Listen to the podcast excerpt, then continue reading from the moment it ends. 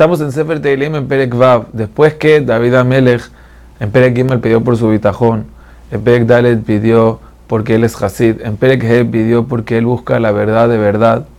En este Perek David se enfoca en otra cosa, en el hecho que está en una situación pobrecita y aunque no se merece nada, de todos modos, por la misma situación, Hashem le pide por favor que Hashem lo salve.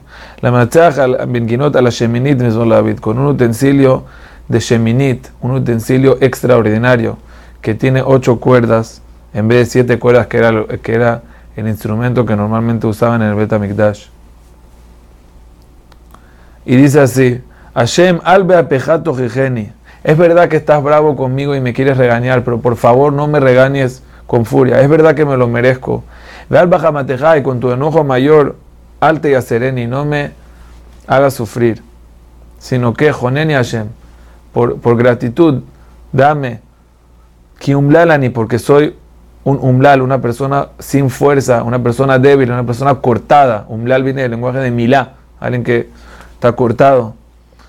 Refaeni Hashem, Kinibalu estoy todo asustado, todos mis huesos están asustados, cúrame. Y él no se refiere nada más a curarse de una enfermedad, sino a curarse de una situación física mala, de una situación monetaria mala, de una situación espiritual mala. Me caí Hashem y quiero que me levantes. Nafshini matay. ¿Hasta cuándo me vas a tener así, por favor? Sálvame. Shuba, Shuba Hashem, Hashem regresa. Nafshi, salva mi alma. O Shieni le manjas, deja. Sálvame por tu gesed. ¿Qué quiere decir por tu gesed? ¿Por qué gesed famoso David está hablando? Por el gesed de la creación del mundo. Como sabemos, dice en Perek Petet, que amarti olam gesed ibané. El mundo se creó por gesed.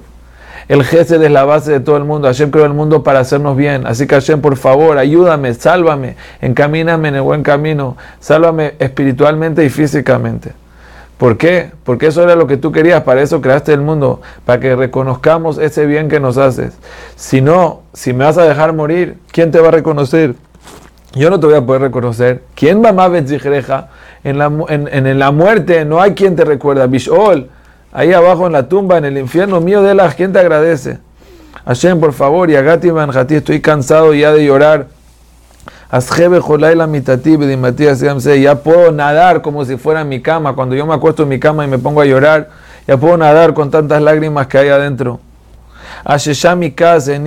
Ya se pudrió de, eh, mi ojo de tanto enojo. Ya se puso vieja por todos mis enemigos. Y después de este rezo, David está seguro que Hashem lo recibe. Hashem kol Estoy seguro que Hashem escuchó mi llanto. Así que ustedes, poale aben, a personas que hacen el mal, váyanse de aquí. Shama Hashem jinati, Hashem tefilati. Seguro que Hashem escuchó mi rezo y lo va a recibir. Y por eso, Yevoshu y mis enemigos se van a, van a pasar pena y asustarse. Pero dice David Amelech, yo no quiero que ellos se acaben. Yo quiero que Yashubu y Raga, que después de un poco de pena que van a tener, Yashubu, que ellos también regresen. David no quiere que sus enemigos, más que son Dam Israel, pierdan. Quiere que ellos también reconozcan, que ellos también sepan que Hashem siempre te está esperando y Hashem mira tu situación y te recibe.